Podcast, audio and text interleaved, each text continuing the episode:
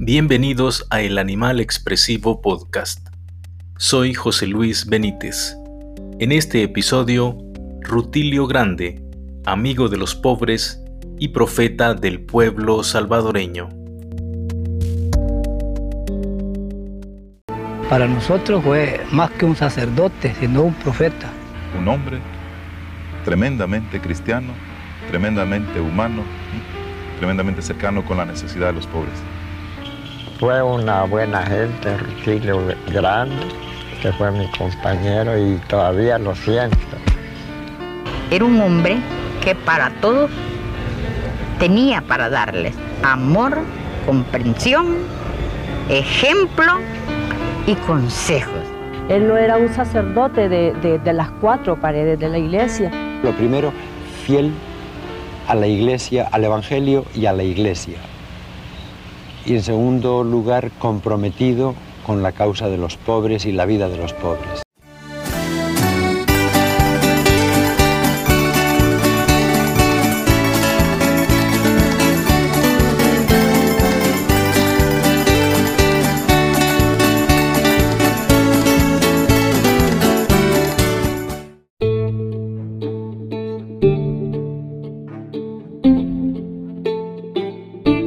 Rutilio Grande García nació el 5 de julio de 1928 en el Paisnal. Su padre fue el señor Salvador Grande y su madre Cristina García. Tuvo tres hermanos, Luis, José, Mario y una hermana, Cristina, entre los cuales le correspondió ser el menor. Con apenas cuatro años fallece su madre, quedando al cuidado principalmente de su abuela, que no solo se encargó de prodigarle los cuidados necesarios, asentó, en palabras del padre Rodolfo Cardenal, uno de sus máximos biógrafos, las bases de su espíritu piadoso y su vocación al sacerdocio. Rutilio Grande ingresó al seminario San José de la Montaña en 1941 y con el apoyo de Monseñor Luis Chávez y González al que conoció a muy temprana edad y por quien siempre sintió un gran aprecio. Cuatro años más tarde descubrió su vocación jesuita e ingresó a la Compañía de Jesús, recibiendo su ordenación sacerdotal en Oña, España, en 1959. A su regreso a El Salvador colaboró hasta 1970 con el Seminario San José de la Montaña en la formación de los futuros sacerdotes. En 1972 fue nombrado párroco de la parroquia El Señor de las Misericordias en Aguilares.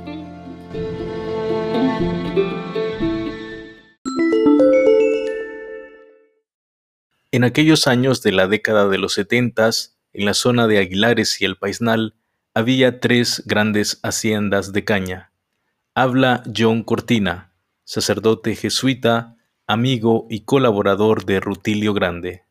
En la parroquia estaban tres grandísimas haciendas. Está la cabaña eh, con más de 6.000 manzanas de caña.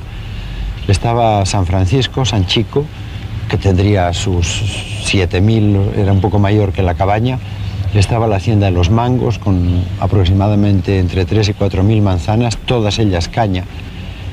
Entonces, dentro de aquellas propiedades que eran las mejores, estaban los pedreros en los que la gente tenía que arrancar una mata de maíz a todas aquellas piedras, Y tenía que cuidar aquella mata de maíz dentro de aquel jardín de buena tierra que estaba ocupada por la caña. Entonces la lucha por la tierra fue importante.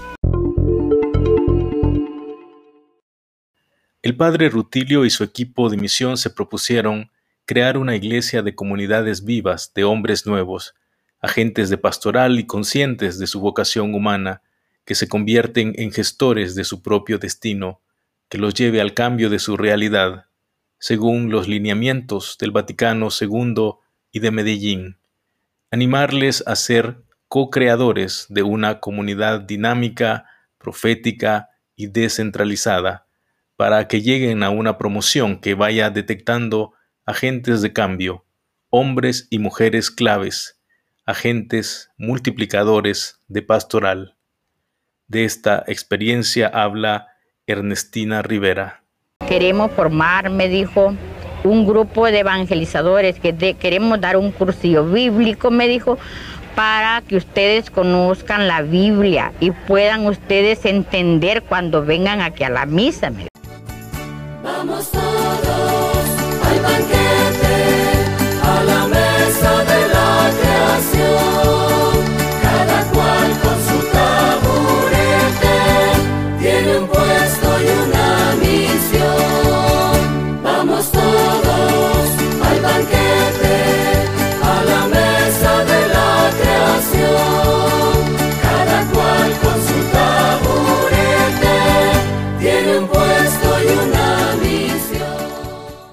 Manuel Quijano fue un agente de pastoral en Aguilares. Él cuenta cómo Rutilio Grande les enseñó a leer la Biblia y aplicarla a su realidad concreta. Lean Éxodo 20 y empezaba él a decir, y toda la historia de Moisés decía él, ¿verdad? Léanla. Y cuando ustedes la lean, infórmenme, díganme qué es lo que han encontrado. Y cuando alguien le decía, ¿qué es lo que encontraron? Bueno, nosotros encontramos que allí se encuentra Dios en un problema. Dios ve que su pueblo sufre, su pueblo es oprimido, es maltratado, es explotado. Y él nos preguntaba, ¿y ustedes se sienten lo mismo? Pues sí, nosotros sentimos que lo mismo estamos, ¿no? En Verde, también de Aguilares, recuerda cómo Rutilio Grande les exhortaba para que fueran fuertes como cristianos ante las pruebas que tendrían que pasar. Él nos decía a nosotros, va a llegar un momento, las cosas van a cambiar, se están poniendo muy difíciles, vamos a pasar pruebas de juego y ustedes tienen que estar preparados para eso. Y yo decía, ay, el Padre Tilo que cree que uno es Jesús, ¿verdad? Y yo no sé cómo voy a hacer, pero a la hora y las horas, yo no sé de dónde uno saca tanta fuerza.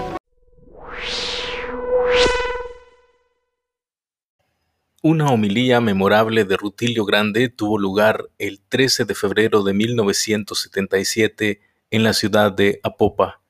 Aquel día Rutilio Grande denunció la expulsión del sacerdote colombiano Mario Bernal de El Salvador, una decisión tomada por el gobierno de aquel momento. A continuación escucharemos algunos fragmentos que he grabado con base en el texto de esa homilía un mensaje de Rutilio Grande que ilustra cómo él buscaba aterrizar el Evangelio en la realidad del país. Un país en medio de violencia con violaciones a los derechos humanos y persecución contra la Iglesia. Ahora, mis queridos amigos y hermanos, permítanme, después de haber escuchado la buena noticia de la palabra de Dios en el Evangelio, decirles estas cosas. Formamos parte de una iglesia formada por seglares. La mayoría del pueblo de Dios son ustedes. Y si estamos encaramados aquí nosotros en este graderillo, no tiene razón de ser nuestro ministerio sino en función de ustedes. Ministro viene de ministrar, que quiere decir servir al pueblo de Dios.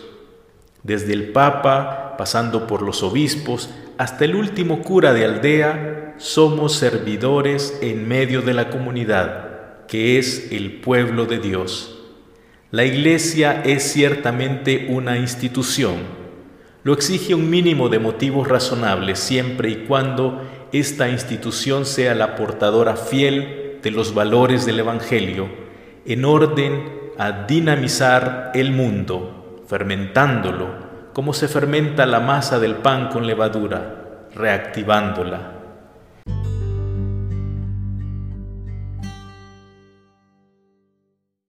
Mis queridos amigos, antes de llegar al caso central que nos ocupa en esta Eucaristía, permítanme un segundo paso en la reflexión. El Evangelio que acabamos de escuchar es transparente y limpio como el agua que baja de la montaña. Solo los ciegos no pueden entenderlo. Jesús era un caminante, peregrino entre el pueblo. Recorría pueblos y aldeas. Enseñaba en cada caserío, en cada lugar, en cada cruce de camino, la buena nueva del reino de Dios. ¿Y cuáles son las líneas maestras de ese reino de Dios de su mensaje primero, son bien definidas, son bien claras, son bien precisas. Hace falta maldad, hace falta ceguera para no entenderlas. Volviendo al caso del padre Mario, quienes lo conocimos aquí en Apopa y en otros lugares, podemos decir que era un hombre bueno y sencillo. En nuestras reuniones sacerdotales de la vicaría lo oíamos. Era claro y limpio como el mensaje de Jesús. Cumplió a cabalidad el ministerio de sacerdote con las limitaciones que el sacerdocio ministerial entraña en la iglesia. No sobrepasó esas funciones. No fue guerrillero, no se puso al frente de ningún grupo político organizado. Eso sí, dejó caer la palabra del Señor, limpia y llanamente, con su acostumbrada cordialidad, sin altanería, y trató de dinamizar en su parroquia los diversos grupos con los valores del Evangelio.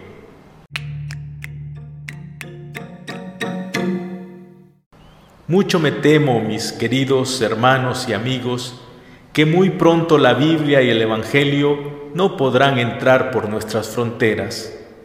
Nos llegarán las pastas nada más, porque todas sus páginas son subversivas. Subversivas contra el pecado, naturalmente.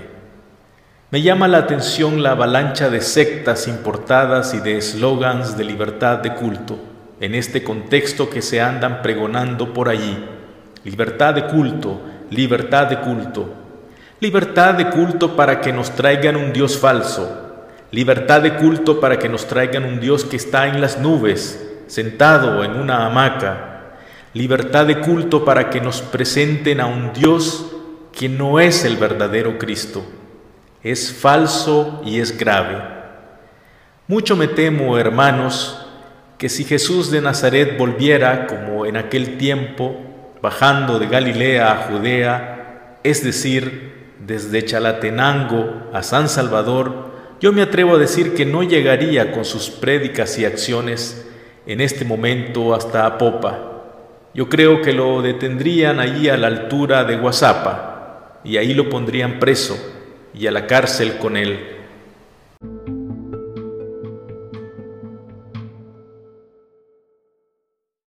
Entonces, Hermanos queridos, yo me temo que si Jesús entrara por la frontera, allá por Chalatenango, no lo dejarían pasar. Ahí por Apopa lo detendrían. ¿Quién sabe si llegaría a Apopa, verdad? Mejor dicho, por Guasapa, duro con él. Se lo llevarían a muchas juntas supremas por inconstitucional y subversivo. Al hombre Dios, al prototipo de hombre, lo acusarían de revoltoso, de judío extranjero, de enredador con ideas exóticas y extrañas contrarias a la democracia, es decir, contrarias a la minoría, ideas contrarias a Dios, porque lo son del clan de Caínes. Sin duda, hermanos, lo volverían a crucificar, y ojalá que me libre Dios a mí que también estaría quizá en la colada de los crucificadores. Sin duda, hermanos, que lo volveríamos a crucificar, porque preferimos un Cristo de los meros enterradores o sepultureros. Muchos prefieren el Cristo de los meros enterradores o sepultureros, un Cristo mudo y sin boca para pasearlo en andas por las calles, un Cristo con bozal en la boca, un Cristo fabricado a nuestro propio antojo y según nuestros mezquinos intereses. Este no es el Cristo del Evangelio. Este no es el Cristo joven de 33 años que dio su vida por la causa más noble de la humanidad.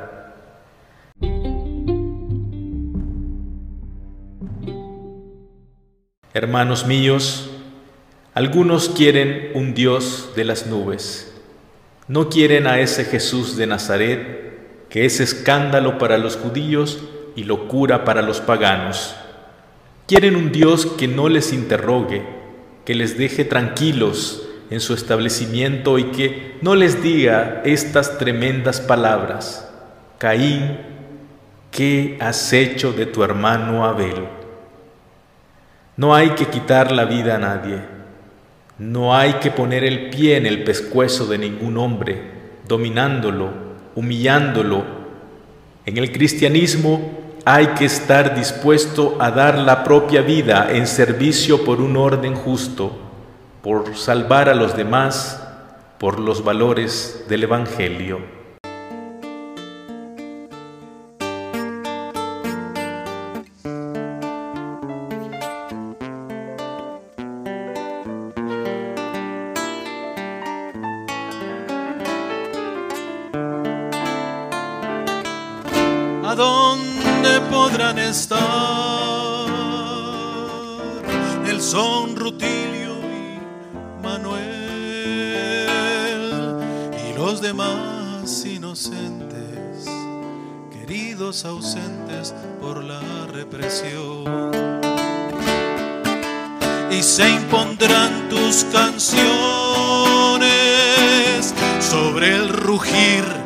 Cañones.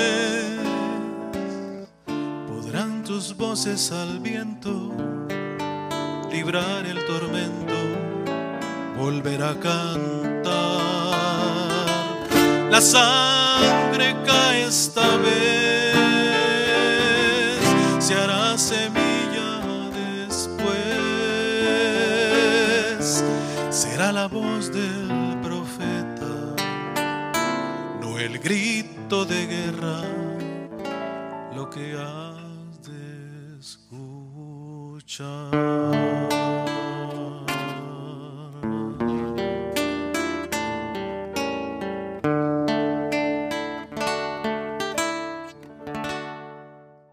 Aproximadamente a las 5 de la tarde del 12 de marzo de 1977 ocurrió el asesinato del padre Rutilio Grande, pero no estaba solo.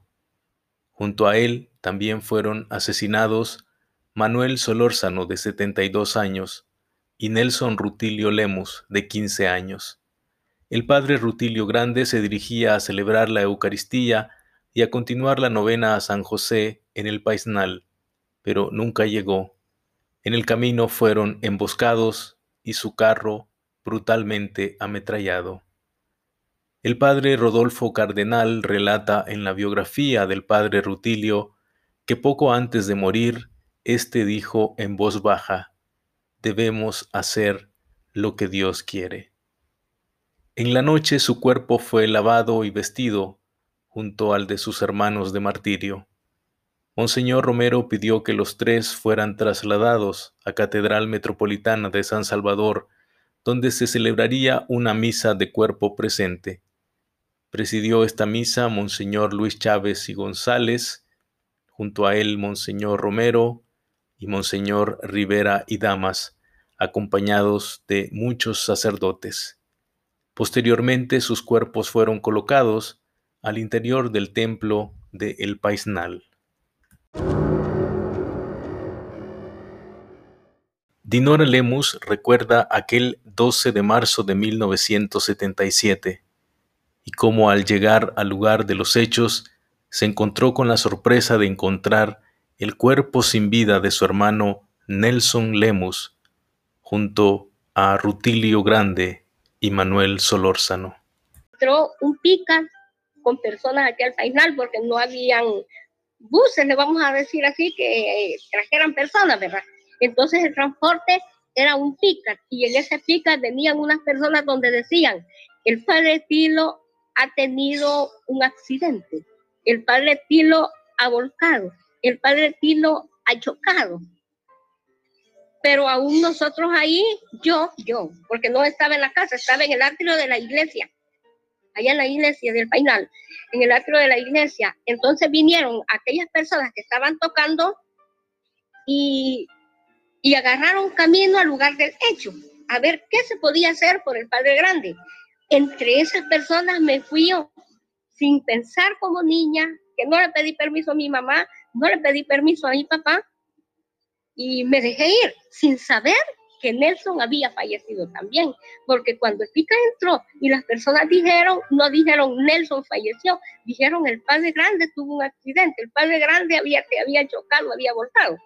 Yo me fui entre esas personas Cuando yo llegué al lugar de los hechos, yo era una niña bastante pechita. Entonces ya estaba el carro del padre grande, estaba con unas cintas amarillas. Al estar con esas cintas amarillas, ya habían, yo le voy a decir, mm, policía, vaya, aunque no sé en aquel tiempo qué era, que no dejaban pasar a las personas. Vine yo y me introduje como, como entre las personas. Me introduje a ver.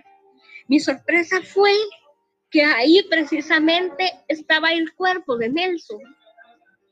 El cerebro de Nelson todavía palpitaba el cerebro. Yo solo llegué, le puse las manos en la cabeza y dije, iba con la sobrina del padre, la Dolores, y dije, yo, yo tengo que fijarme bien qué es lo que aquí hay, qué es lo que aquí pasa. Los cuerpos fueron recogidos y llevados a la parroquia del Señor de las Misericordias en Aguilares.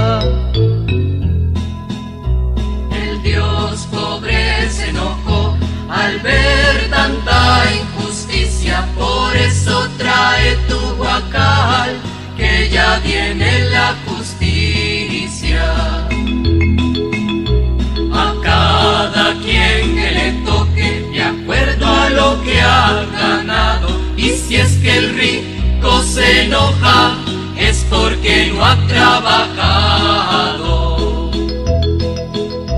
Y así con voz de profeta gritaba los cuatro vientos y el que lo mandó a matar.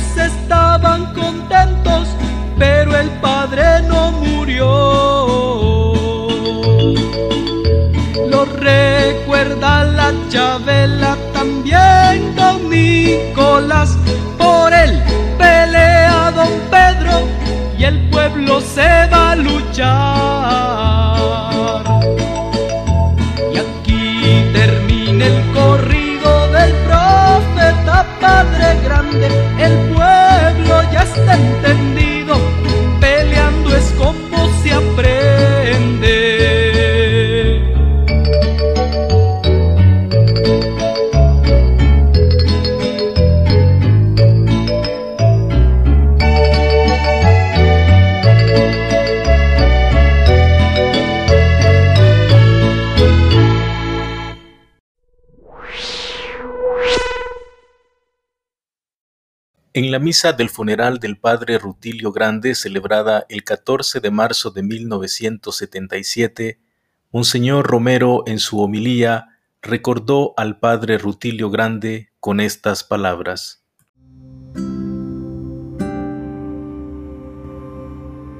Si fuera un funeral sencillo, hablaría aquí, queridos hermanos, de unas relaciones humanas y personales con el padre Rutilio Grande, a quien siento como un hermano. En momentos muy culminantes de mi vida, él estuvo muy cerca de mí, y esos gestos jamás se olvidan. Pero el momento no es para pensar en lo personal, sino para recoger de ese cadáver un mensaje para todos nosotros que seguimos peregrinando. Rutilio fue un sacerdote, un cristiano que en su bautismo y en su ordenación sacerdotal ha hecho una profesión de fe. Creo en Dios Padre revelado por Cristo su Hijo, que nos ama y nos invita al amor. Es significativo que mientras el Padre Grande caminaba para su pueblo a llevar el mensaje de la misa y de la salvación, ahí fue donde cayó acribillado, un sacerdote con sus campesinos camino a su pueblo para identificarse con ellos, para vivir con ellos.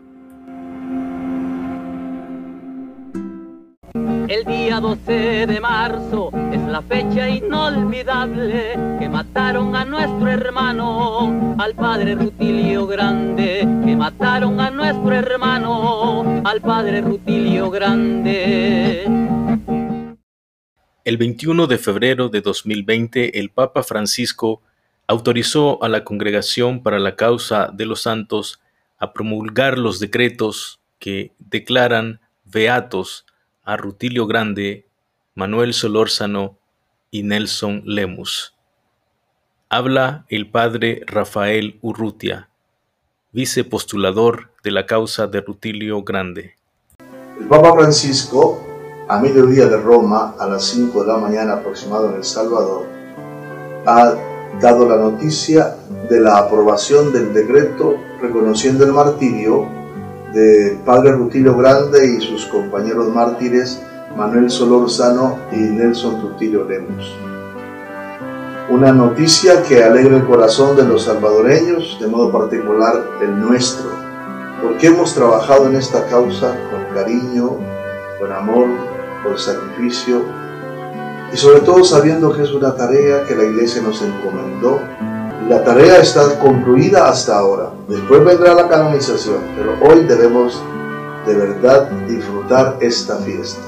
Estamos de fiesta porque el Padre Rutilio y sus compañeros mártires han sido reconocidos así.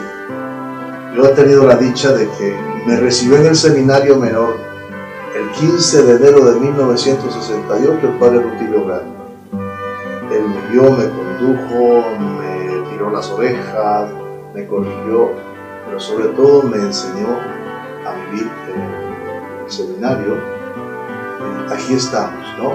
Después de 42 años de sacerdocio, con esta tarea ¿eh? de llevarlo a él también donde debe estar, por sus propios méritos, por su vida, por su historia, sobre todo porque amó a Jesucristo, amó a los pobres y amó a la iglesia predicaba la verdad del Evangelio. Él solo sembró el amor, lo mandó a matar el odio. Él solo sembró el amor, lo mandó a matar el odio. ¿Cuál es la enseñanza que deja Rutilio Grande en la memoria de Ernestina Rivera?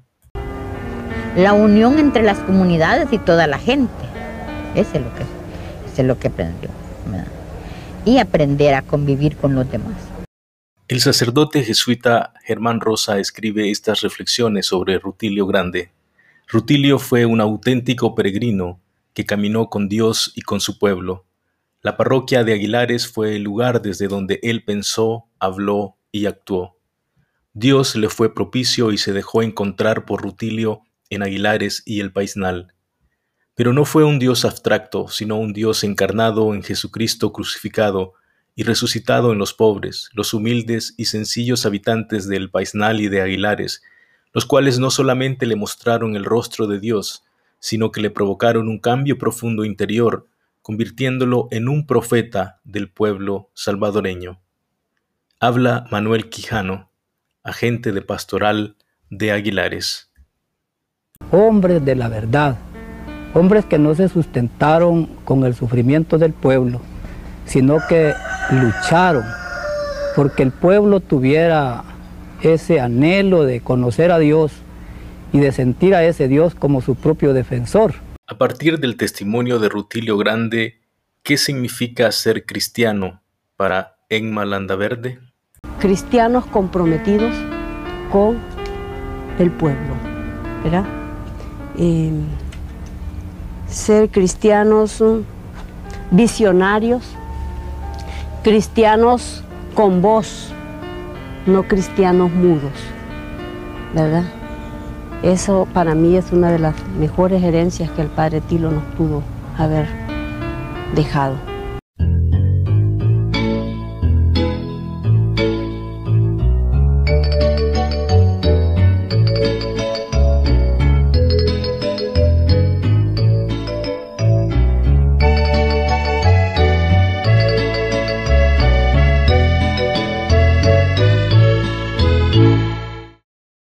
Padre John Cortina proponía que ante la pérdida de valores como la solidaridad y el compartir, siempre puede ser oportuno volver a las metodologías de evangelización como las que utilizó el padre Rutilio Grande en aquellos años en Aguilares y el Paisnal.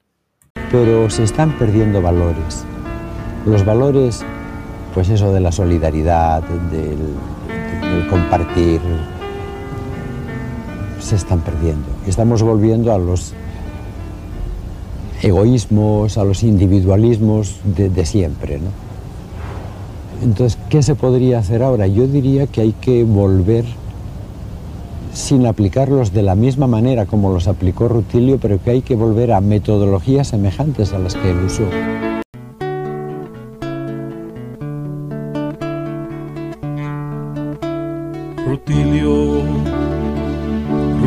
Rutilio grande, Rutilio, estás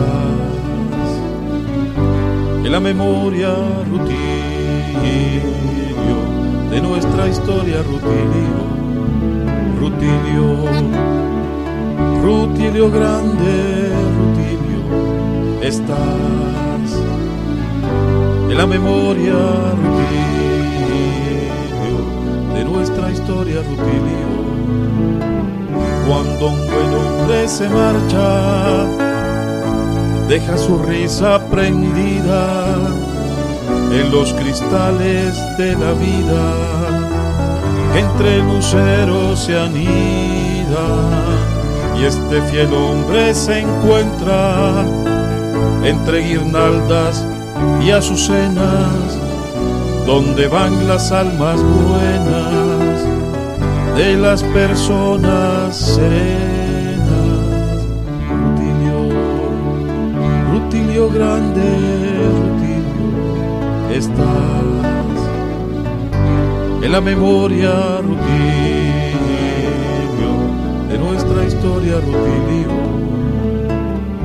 El paisnal ya no es el mismo desde que Tilo partiera con otras dos grandes quimeras a vivir en las estrellas. Rutilio, Rutilio grande, Rutilio, estás en la memoria, Rutilio, de nuestra historia, Rutilio. Rutilio grande, estás en la memoria, de nuestra historia, Rutilio.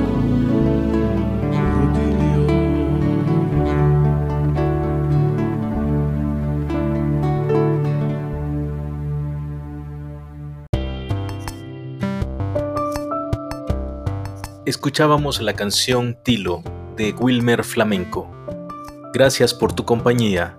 Hasta un próximo podcast.